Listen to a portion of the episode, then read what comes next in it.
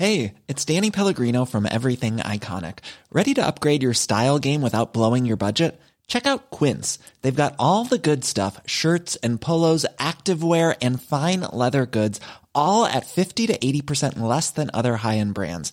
And the best part? They're all about safe, ethical, and responsible manufacturing. Get that luxury vibe without the luxury price tag. Hit up quince.com slash upgrade for free shipping and 365 day returns on your next order. That's quince.com slash upgrade. Heraldo Podcast, un lugar para tus oídos. No pude, no lo logré, no logré entrarle. Vi dos, vi dos capítulos, me dio como, como toques, me dio como roña, no me dio risa, no pude. Me parece que está bien hecha en cuanto a producción, sí, pero la trama, la historia, el guion, no voy con eso. Guía del hater. Cuidado con los spoilers. Hola, ¿qué tal amigos? ¿Cómo están? Bienvenidos a esta guía del hater. Mi querida Mon se encuentra en misión de trabajo. ¿Desde dónde estás conectada, querida Mon? Desde Las Vegas, mi querido Oscar, dejé de apostar solo para hablarles de películas. Yo detesto jugar, la verdad, pero sé que fuiste. Yo fuiste detesto perder. Pero fuiste al concierto de YouTube, el Sphere, ya. No, me invitaron a la Sphere, pero como a ver la película de Darren Aronofsky. Ah, pero supongo que padre también, estuvo bien, ¿no? Está muy padre como la sensación envolvente que se hace, lo grabaron a 18K, entonces es impresionante la definición del video, como que sientes que te absorbe, pero el mensaje de la película, eso de sí, estamos destruyendo la madre tierra, hay Claro. que cuidarla ya, basta, por favor. O sea, Pues sí, es que hay mucho, pat- hay patrocinador detrás del proyecto, entonces hay que quedar bien con todas las marcas. Ay, Oye, pero- Mon, pero neta no fuiste al concierto de YouTube? Está dando. Es está que no hay fechas ahorita. O sea, esta semana que Ah. estoy aquí no está aquí y los boletos empiezan en 400 dólares. Sí, Oscar, ¿tú me lo pero pues no es problema porque tú eres rica. Ajá. Ajá. Eres Nepo Baby, eres. Nepo Baby. Ajá. A ti te mantiene tu esposo, no te hagas que es muy millonario tu marido. Pues quisiera, Oscar, si me mantuviera, yo sería así una desperate Oye, housewife, ni a así. Kylie Minogue vas a ir. A nada, creo que no me toca tampoco, Oscar, me toca nada más el Cirque du Soleil. Te tocó muy mal la época. Oye, leemos Sí. comentarios de la semana pasada. Fue un hitazo el programa, ¿verdad? No es por Sí, presumir, pero el programa de películas para mamadores ha gustado mucho. Dice Niam, me pusieron la letra muy chiquita. Eh, Niam Redips. Nisame, mi peli romántica es Los amantes del círculo polar.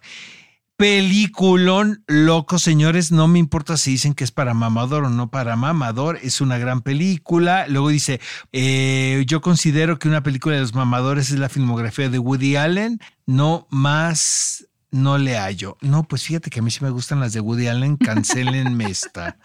Y luego JCHA dice, solo he escuchado uno o dos audiolibros muy buenos. Es que yo sí dije que los audiolibros pues no, no estaban chidos, ¿verdad? Pero lo sigo manteniendo. Yo escucho audiolibros, ¿eh?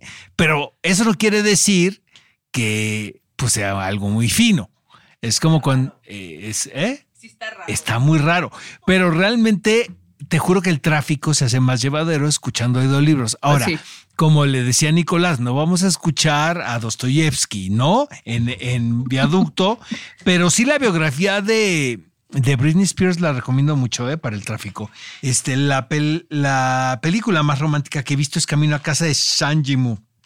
En este momento, Paco, eres uno de mis mejores amigos porque estoy de acuerdo contigo. Peliculón loco, regreso a casa. Qué bruto, qué bruto, qué bárbaro. De Shang Jimu, este, uno de los grandes realizadores chinos. Y luego dice Alicia Carrasco, Dios bendito, dejen de interrumpirse. Interrumpirse. Es que eso es el problema de todos los podcasts. Nunca le damos gusto a nadie. O hablamos muy despacio, o hablamos muy rápido, o nos interrumpimos, o somos de hueva. Entonces, si no les gusta, no nos escuchen. Denos, gusto, Este- denos, den- denos nos gusto tú y yo, Oscar. Los demás, ¿qué? Comentario divertido, ustedes dos se pusieron en modo mamador con la presencia de Nicolás. ¿Tú crees, este, Mon, que nos pusimos mamadores con la siempre presencia somos de modo Nicolás? mamador tú y yo hate. O sea, siempre es Yo la modo hate, verdad, pero ahora pues le no, nada más fluí, ¿verdad? Odio a Yarmush, es de mamadores, adoro a Aronofsky y a Lars von Trier. Pues los tres directores a mí me gustan, o sea, soy un mamador. Pero sí son de mamadores. Ajá. Ah, uno de los crossovers soñados en podcast, al menos para mí. Apenas voy escuchando. Y luego dice Olga, la peli más mamadora, la naranja mecánica. No sé, ¿eh? o sea, siento, o sea, sí tienes un punto, pero hay más películas mamadoras. La vi por primera vez recientemente, me pareció una tomada de pelo. Es que saben qué es el contexto, la verdad, o sea, la época es distinta y seguramente ahora nos puede parecer muy ingenua. Los malos usan los chones encima de los pantalones. eres mi amiga ya en este momento, Olga, y hablan en idioma F, absurda e invitadazo. A ver, te escucho con tus mensajes, mi querida Mon. Nuestra querida The Urban Drunk Teenage Panda nos puso los films de Tarkovsky, Godard y Jodorowsky. Algunos. Sobre todo si son vatos los que empiezan eh, plática con mm, ellos. Este. Eh, mm, este. Mm, nos van a cancelar, Urban Drunk Teenage Panda. Nos pone naranja mecánica. Estoy contigo, Oscar. Tiene un punto. Sí es de mamador, pero eso no hace que sea mala. Pues es que, en, su época sí pudo haber sido eh, disruptiva. Ahora, mm, pues no sé qué tanto, ¿verdad? Bueno, Momo Díaz 49 dice Los espíritus de la isla. Tiene una cinematografía y actuaciones Uy, no, esa sí me, esa sí me gusta mucho y no se me hace de mamador, ¿eh? La verdad. Pero la historia no le encuentro chiste. Espero parte 2 de este podcast con el mismo invitado. Hay que invitar a Nico, ¿no? Sí, ahí aparte es bien lindo. Películas que no entendiste nada, pero dijiste es una obra de arte. Olcaba dice Inception e Interstellar. Sé que deben encerrar la verdad del universo, pero no les entendí. Y nuestra querida The Urban Dream Drunk Teenage Panda dice Adieu o Lunch de Godard. Pero más bien para mí fue, ¿es arte? En pregunta y por último, películas o series que te decepcionaron. Emilio RR dice, me hablaron maravillas de Gravity Falls y sí me gustó, pero no tanto. Emilio RR, eres mi enemigo a partir de ahorita. Albita2904 dice live action de Mulan sin Mushu y el grillo no tenía sin sentido. Y la sirenita, el diseño de Sebastián y Flounder fue horrible. Flounder parecía Atún Dolores, tum, tum, tum. no estamos patrocinados, pero parecía el de Atún Dolores. Cabe mencionar que las dos son mis películas favoritas animadas. Pues por eso te decepcionaron más. Vamos ahora sí a entrar en materia, mi querida Mon. ¿Te parece que hablemos de los estrenos que nos competen esta semana? Vamos a empezar con la precuela de los Juegos del Hambre. ¿Qué te pareció, Montserrat? Me pareció bastante bien. Creo que es bastante fiel eh, a lo que nos, nos plantea el libro. Eso me gustó mucho. Em, sobre todo el principio, ¿no? Cuando vemos a Panem y vemos como los Hunger Games sin la tecnología, cuando están como saliendo de la guerra. Me gustó que lo hicieron muy real y, y, que estuvieran como apenas desarrollando la idea dentro de la película, me gustó mucho. Se apega mucho al universo, es muy cruda y violenta, pero creo que justamente supieron adaptar, hacer una precuela de una secuela, de una secuela o de varias películas que fueron un éxito hace varios años, a sacarla ahorita y que todavía fuera válida. Creo que lo hicieron muy bien. ¿A ti, Oscar? Yo la odié con todo mi corazón, me pareció espantosa, me pareció horrible, me pareció innecesaria, de verdad, ¿eh? Este, y fíjate que, y te digo una cosa, esta, yo no le vi lo violento por ningún lado, ¿eh? ¿Lo cruda? ¿No la viste? No, siento que las anteriores, hace ocho años creo que fue la última, ¿no? ¿Hace, hace cuánto fue? Sí. Sí. Según yo fue Exacto, hace ocho, años. fue la última entrega. Yo soy súper fan de la primera, quiero decirles amigos, este, muy, me parece muy entretenida. Hay algunas películas mejores de la saga que otras, definitivamente, como en todo, pero de todas las sagas de Young Adults, yo creo que es la que más me gusta, la de los Juegos del Hambre.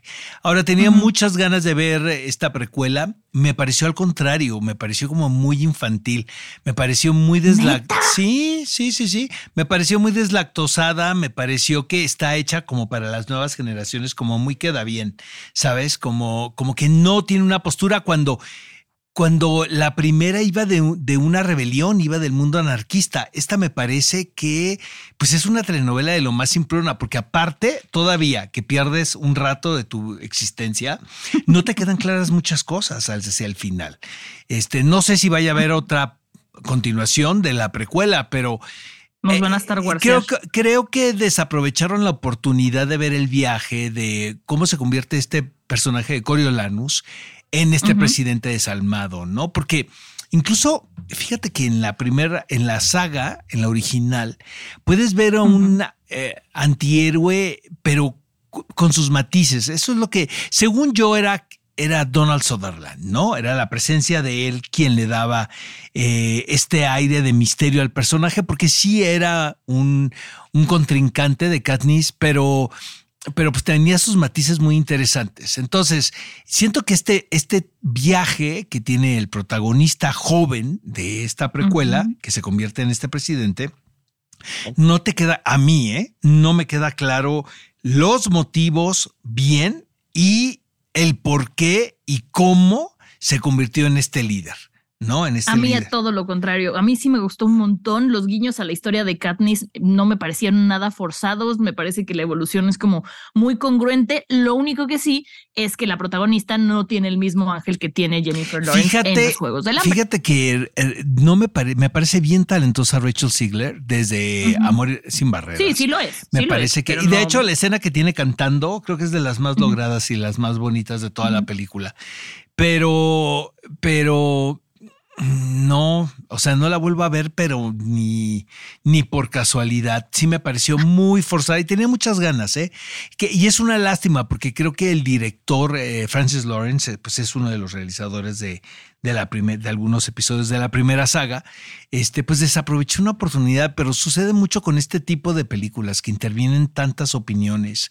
Ahora, no he leído la, la novela de Susan Collins, ni pretendo hacerlo, por supuesto, pero este, pero sí que desperdicio de tiempo desde mi punto de vista. Ahora, estaba leyendo algunas teorías de conspiración que hay que son mucho más interesantes que la película per se, que el personaje de Lucy, que interpreta a Rachel Ziegler, se convierte en Alma Coin, ¿no? Pero tampoco hay nada cierto. Entonces, esta ambigüedad me da un poco de flojera, honestamente, porque, porque ni siquiera es una ambigüedad que está puesta en la mesa, sino es una ambigüedad forzada por los seguidores de la saga.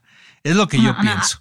Me pareció. Pérdida de tiempo, pérdida de tiempo la de ojitos de huevo, pero ya llegaremos. No, ahí sí vamos. Oh, qué bueno que ahora sí venimos este, con opiniones encontradas.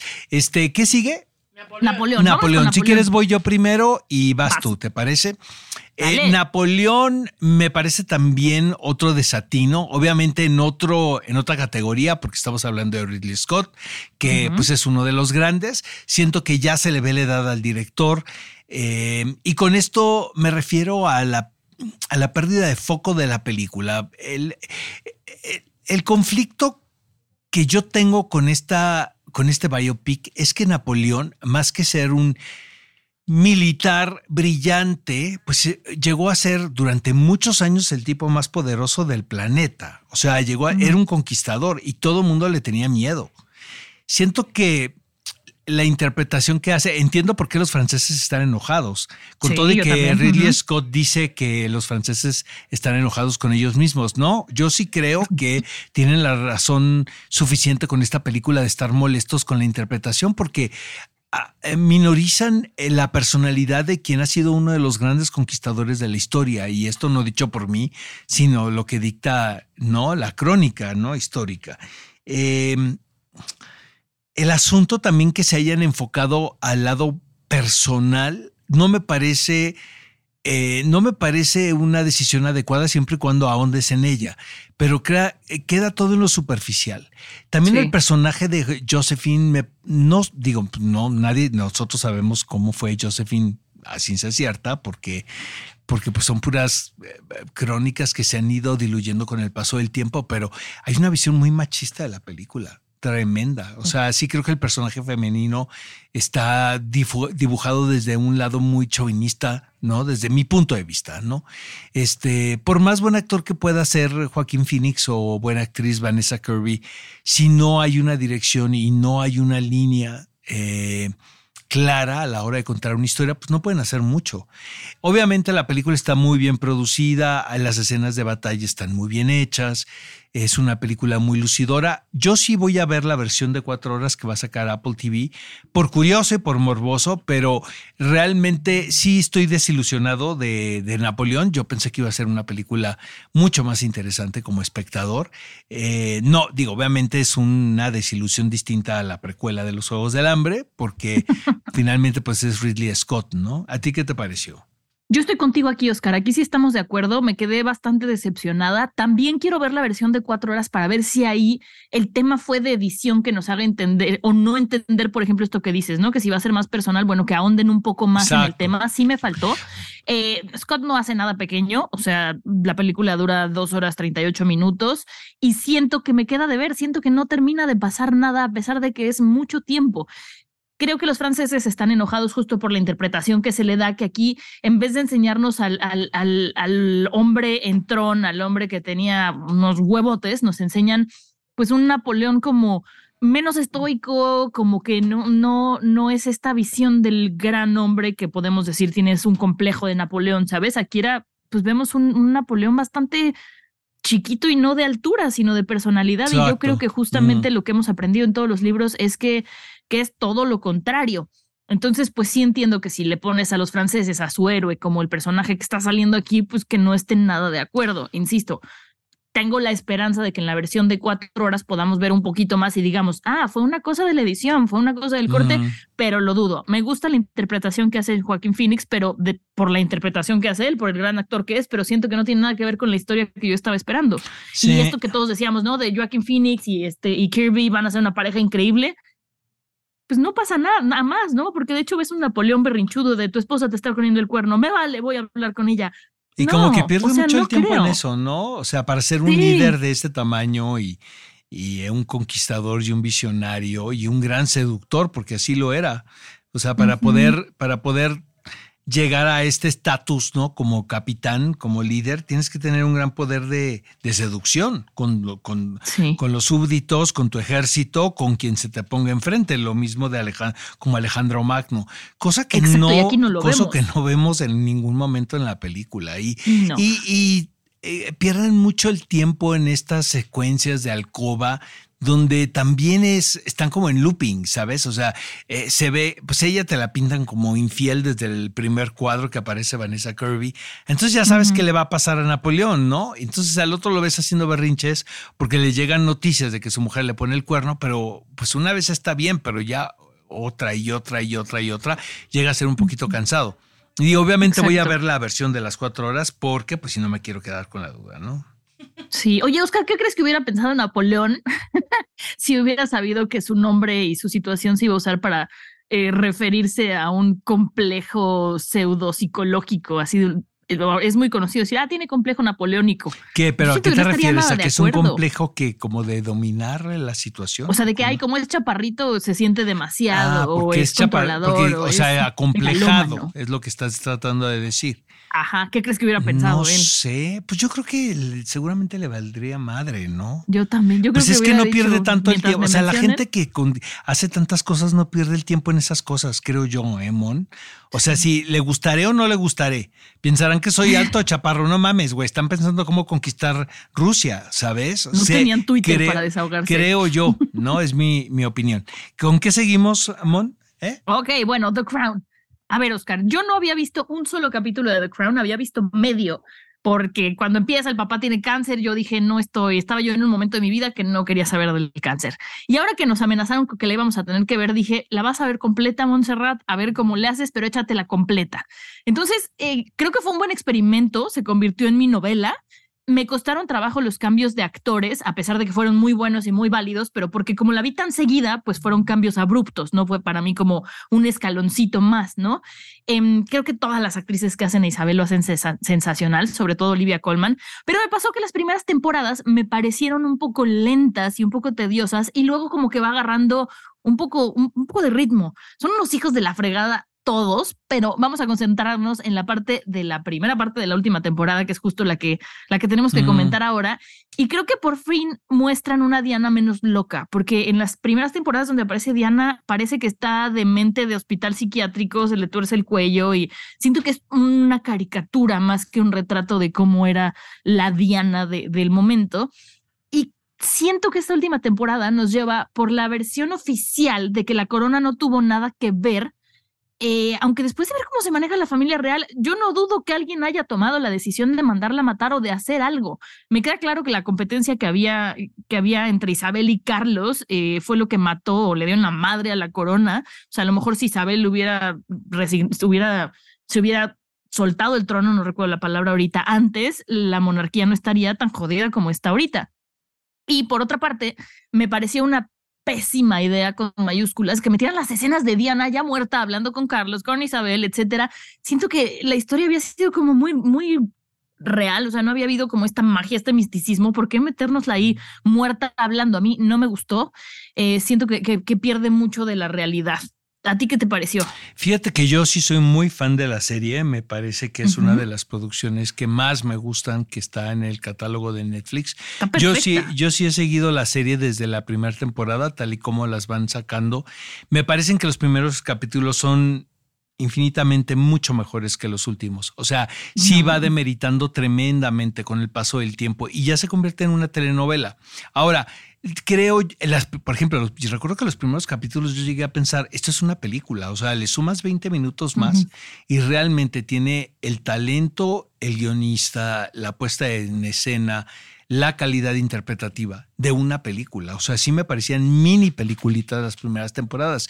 Yo, de hecho, las primeras sí las trataba de ver.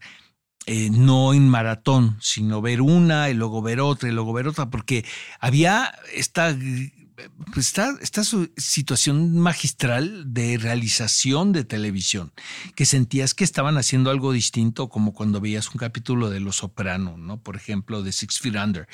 Lo que ha pasado, y ha pasado en, y lamento decir esto, eh, con el catálogo de Netflix, es que se ve que hay un deseo de ser mucho más populares y mucho menos sofisticados y de hacer una televisión mucho más común y corriente que finalmente pues es decisión de ellos, no es que yo los esté criticando, pero los últimos capítulos me parecen que tienen el tono de una telenovela, honestamente, o sea, sí. Son muy cortos, muy cortos. Déjalo corto, lo cursi, lo simple y lo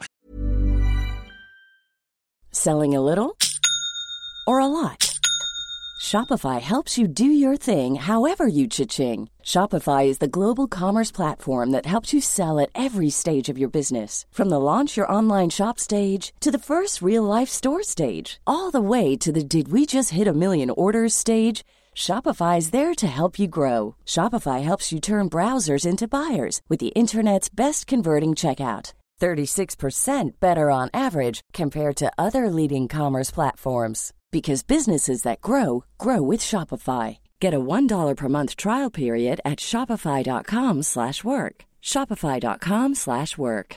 Hey folks, I'm Mark Marin from the WTF podcast and this episode is brought to you by Kleenex Ultra Soft Tissues your ally to help tackle your allergy symptoms this season. I love the change of seasons, but nobody loves pollen and all those other things floating in the air that make you sneeze during this nice weather. Kleenex Ultra Soft tissues are hypoallergenic and allergist approved. So fight back against watery eyes and runny noses without worrying about irritating your skin. For this allergy season, grab Kleenex and face allergies head on. Ahora, También tienen ellos algo en contra, que es mucho más fácil contar la historia de los principios de los 1900 o 1930 o 40, cuando no hay tanto de material en línea. Ahora estás compitiendo con el pietaje que encuentras muy fácilmente a la hora de googlear. Entonces, eh, supongo que es mucho más difícil eh, reconstruir lo que ellos pretenden que sea una verdad. Eh, estas escenas imaginarias no me molestan, pero sí me parece que están sacadas de la manga. O sea, como que vamos a darle un toque cinematográfico a esto, entonces vamos a presentar el espíritu de Diana platicando con Carlos en un avión, ¿no? Entonces... Es horrible. Eh, sientes que pues está como forzado, ¿sabes, Mon? O sea, siento que como que no, no, no aporta nada. Eh, pues qué bueno que ya se va a acabar la verdad, que ¿cuántos quedan? ¿Cuatro más? Sacaron cuatro, ¿no? Sí, faltan cuatro, más que van a sacar ahora en diciembre. Entonces, este, vamos a ver en qué termina. Ahora, pues son de esas series que hay que ver de principio a fin, porque si empezaste e invertiste tanto tiempo en las primeras temporadas, pues hay que concluirlo. Pero te tengo que confesar que, por ejemplo, estas últimas cuatro sí las vi en forma de maratón, lo que quiere decir que son como más fáciles de digerir como espectador. Y las primeras no, las primeras eran de uno, cara, y, y luego ahora sí que te quedabas reflexionando, ¿no? De lo que estabas viendo.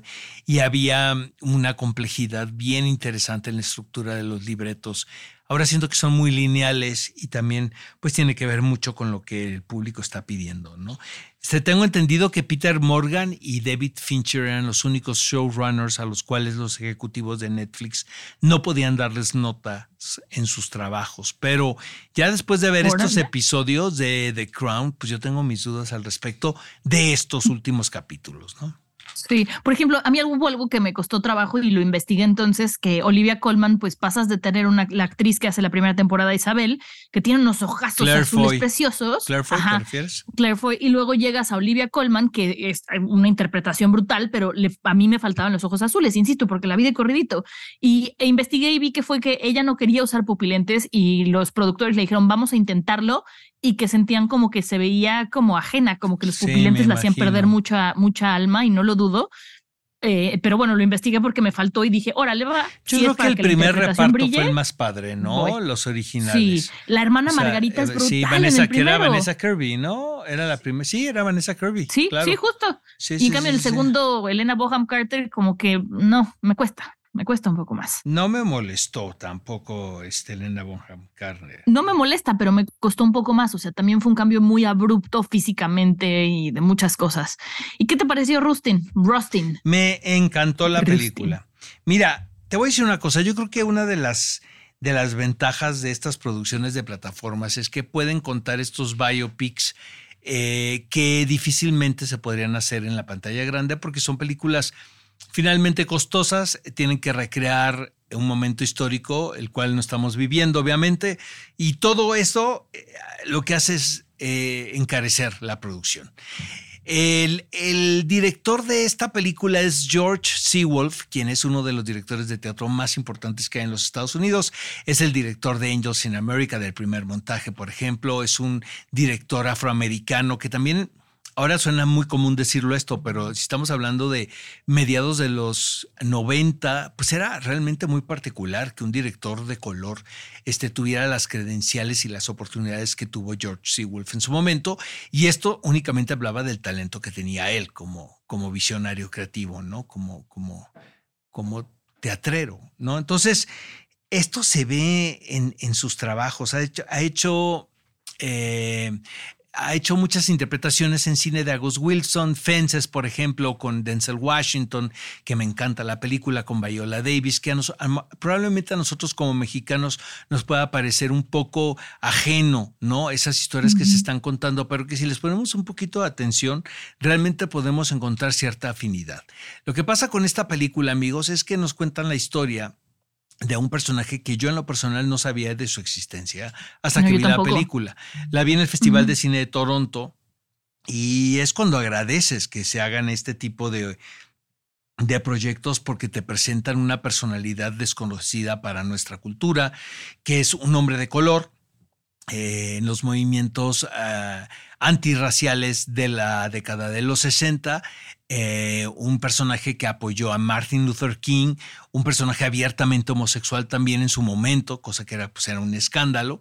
Entonces, este, este eh, eh, este, este personaje tan peculiar y tan valiente desde mi punto de vista, sí sobresale del resto por su convicción y porque en todo momento, a pesar de las traiciones, a pesar de las críticas, a pesar del señalamiento de los personajes de su mismo gremio, este personaje mantuvo su ideología. Y yo creo que es, es un tema y un asunto bien importante a contarse hoy en día porque pues es un momento creo socialmente relevante como para tener conciencia de lo que hicieron eh, los antepasados. Siento que es bien importante también, Mon, el poder entender quiénes abrieron el camino y por el cual nosotros ahora hoy en día podemos ir al ángel y marchar o podemos ir a alguna manifestación y decir abiertamente lo que pensamos. ¿Sabes por qué? Porque hubo personas como este, como este rol, este personaje en particular, eh, que abrieron el camino y lo hicieron mucho más fácil para todos nosotros.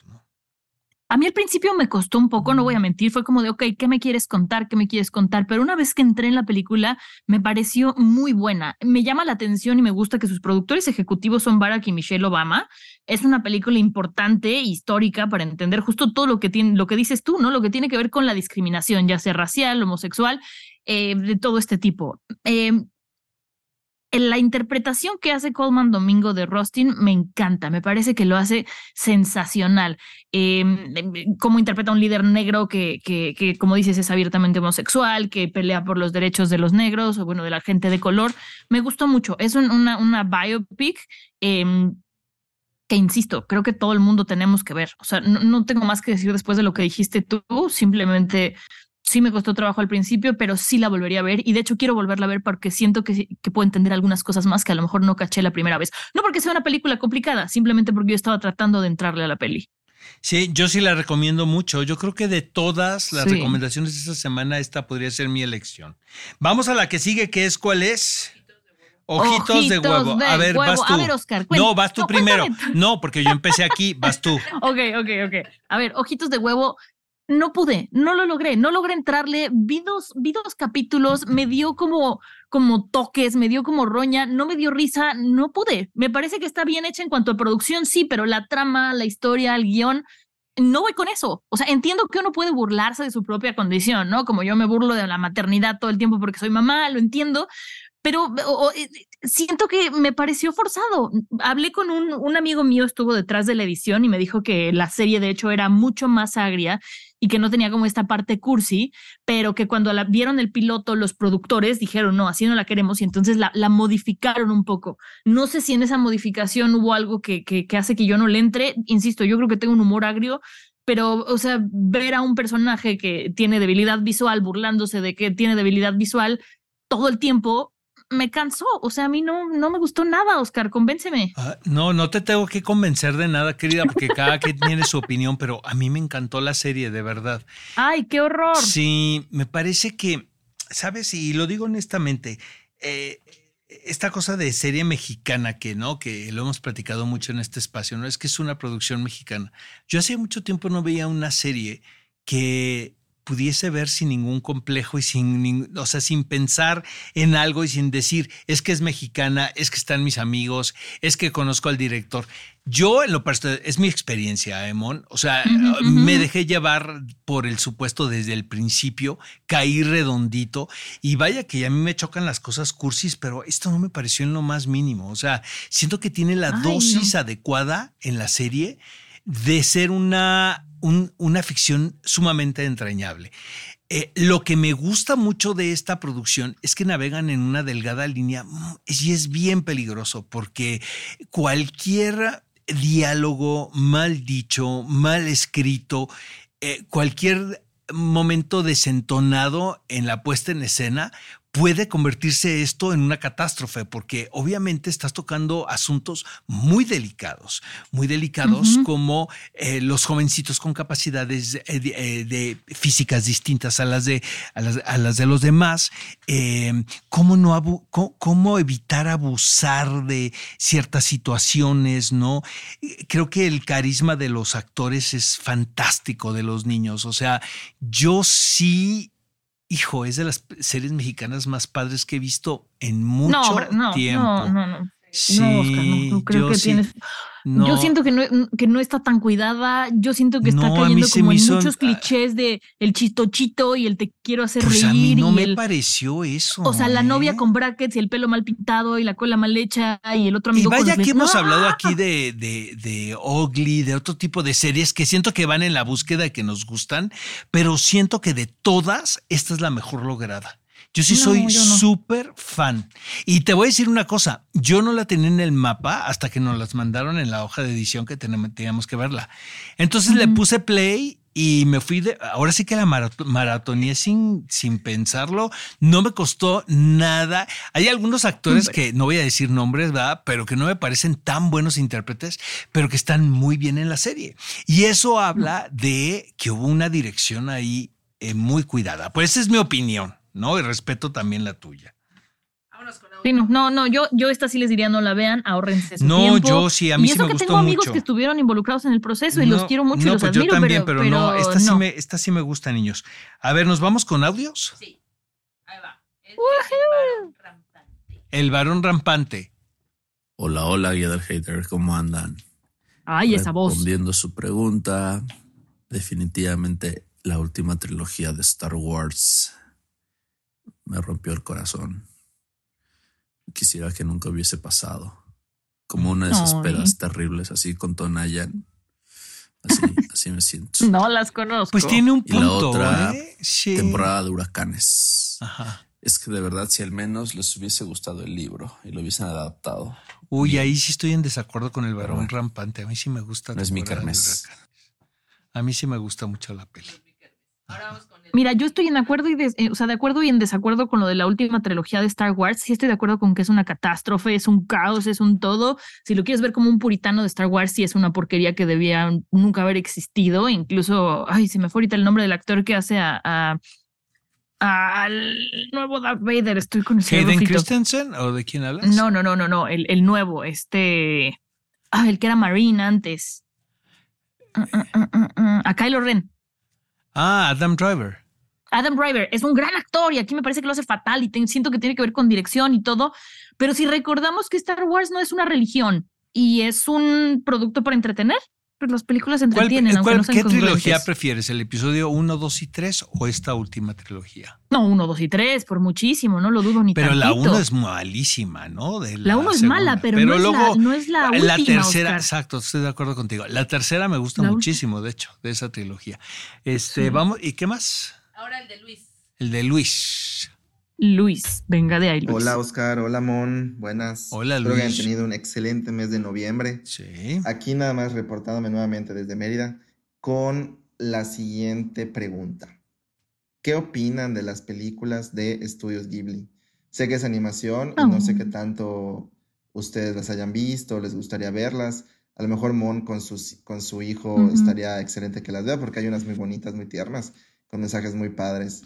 Pero pues no sé si las han visto o qué han pensado de ellas. En general el estilo de animación a mí me encanta y tiene tramas muy divertidas algunas, la verdad. Eh, y de la, del capítulo pasado de, de las películas para mamadoras, pues no sé si, eh, o sea, tomaría yo a lo mejor de la película de Barbie cuando los hombres tratan de explicar a las mujeres el... No somos nosotros, El mansplaining. es él. Y ese tipo de películas. Es él en Mérida, ¿no? chistosas, la verdad, pero Con su bueno, teléfono en Mérida. ¿qué opinamos de Estudio Ghibli? Tienen otro ringtone allá en Mérida. Es más Es lento que, es como que hace mucho celular. calor, hace mucho calor.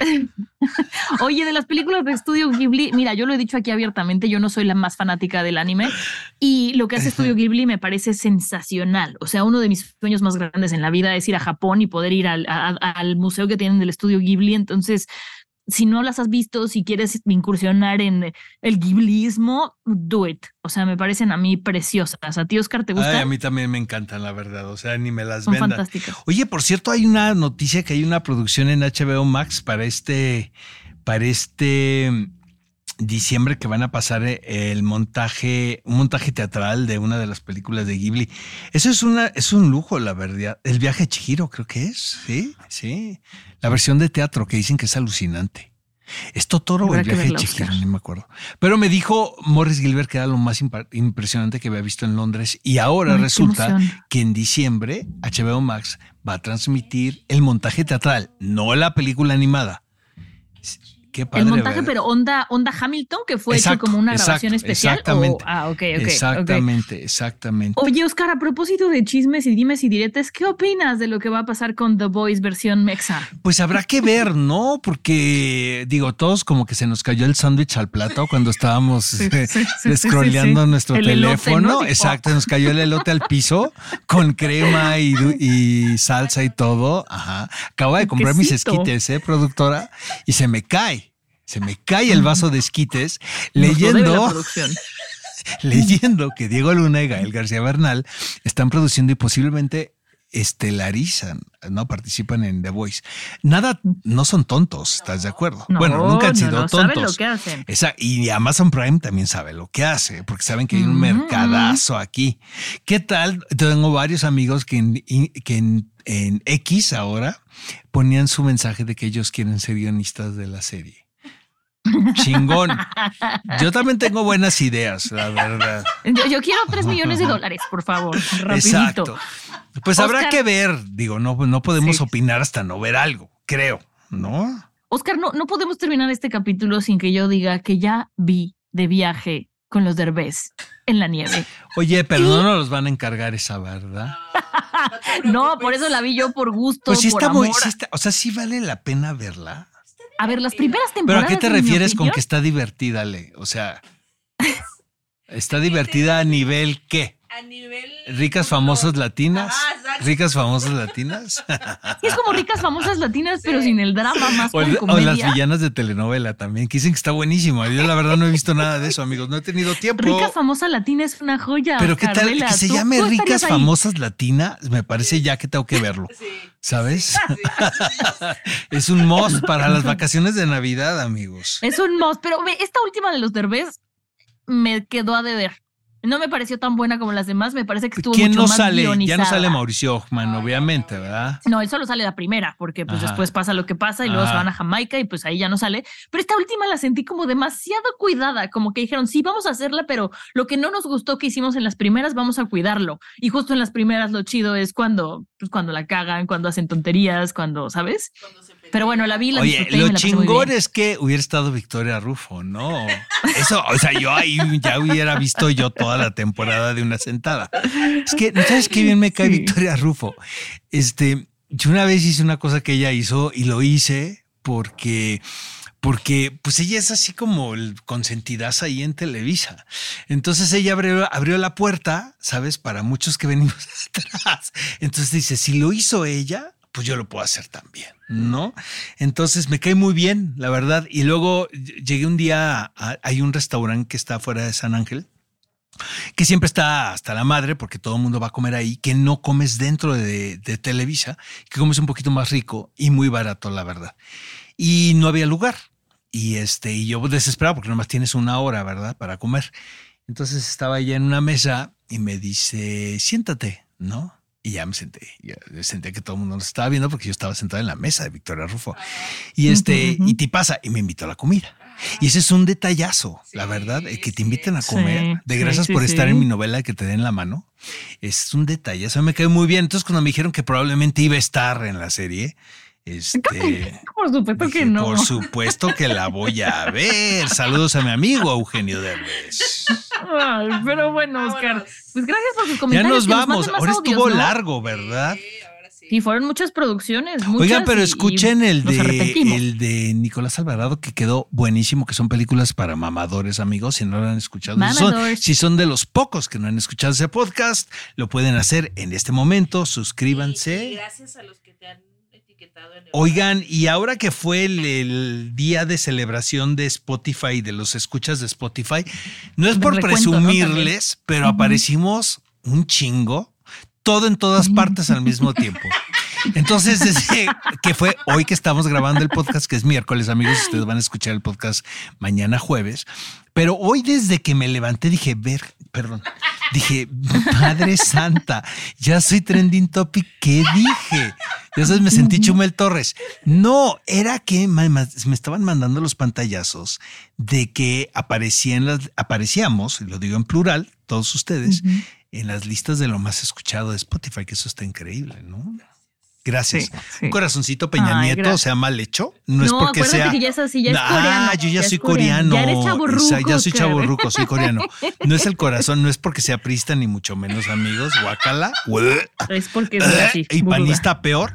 Pero este, vamos a hacer el corazón coreano en este momento. Ahora sí. ya no. Ah, mira, pero a ver. ¿cómo, ¿cómo es eso, Fede? Así, al revés, mira. ¿Así? O Tiene los dedos Ah, torcidos, ¿este? manito, por eso lo puedes hacer. Ah, no, mira, ahí está. Ahí está su corazón. Pero este corazón que Parece un riñón o un Este, hígado. Luego les digo qué parece esto, amigos. Aquí en el corte les voy a decir a mis realizadores. Ahí está. Ahí está su corazón. Ahí está su corazón. En el corazón. Adiós, vámonos. Ay. Guía del Hater. Cuidado con los spoilers. Producido por Ale Garcilaso, con el diseño sonoro de Federico Baños. Una producción de Heraldo Podcast.